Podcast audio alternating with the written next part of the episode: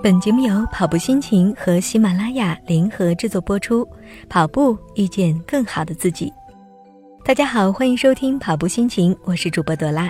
今天要和大家分享的是什么情况下我们应当避免拉伸？内容摘自《精准拉伸》书籍，由人民邮电出版社授权发布。经常跑步的朋友们都知道，跑步前后要做拉伸，这既是一种很好的热身方式，又可以避免运动中出现受伤，帮助我们的身体进行恢复。大部分情况下，拉伸是有益的，但在一些特殊情况下，我们需要特别小心或者避免充分拉伸。第一种情况是受伤之后，在某些情况下，受伤后立即能拉伸。在其他情况下，受伤后多休息才是有益的。总而言之，肌肉拉伤或腿抽筋后，最好休息四十八小时再进行拉伸。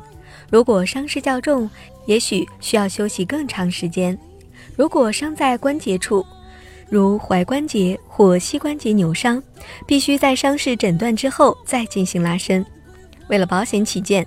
我们需要联系推拿理疗师或者物理治疗师进行诊断。第二种情况是当我们的关节过度活动后，关节过度活动是指关节的活动量过大。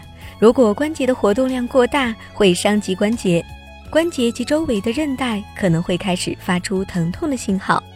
有趣的是，即使关节周围的肌肉缩短了，关节也能够具备极高的活动性。所以，关节过度活动并不意味着肌肉是放松的、有弹性的。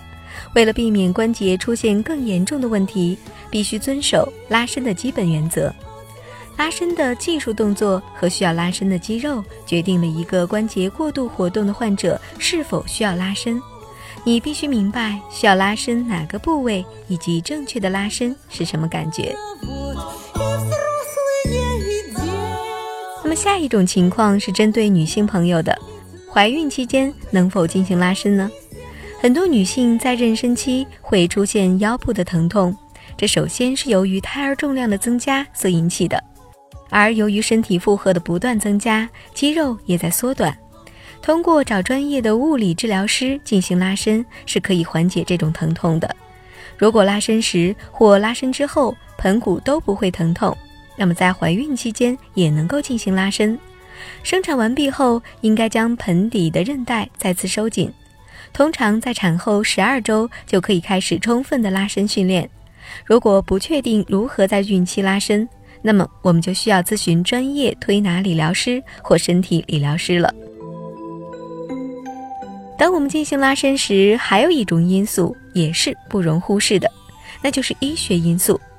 能够使拉伸对身体产生不利影响的药物或疾病是不存在的。大量使用可的松的患者就应当比平时要更加注意一些。如果注射了可的松，十天内都不要拉伸注射的区域。最后还要提醒年纪比较大的朋友，随着年龄的增长，身体会变得比较僵硬，柔软度和适应能力也会下降。然而，并不是说年龄大了就不要拉伸了。通过拉伸，还是能够提高我们的灵活性，保持身体的柔韧度，从而避免由于年龄增长所导致的一些疼痛。只需要将肌肉活动到放松就行了。最重要的一点是，绝对不要强行拉伸，只需要将肌肉活动到放松的状态就可以了。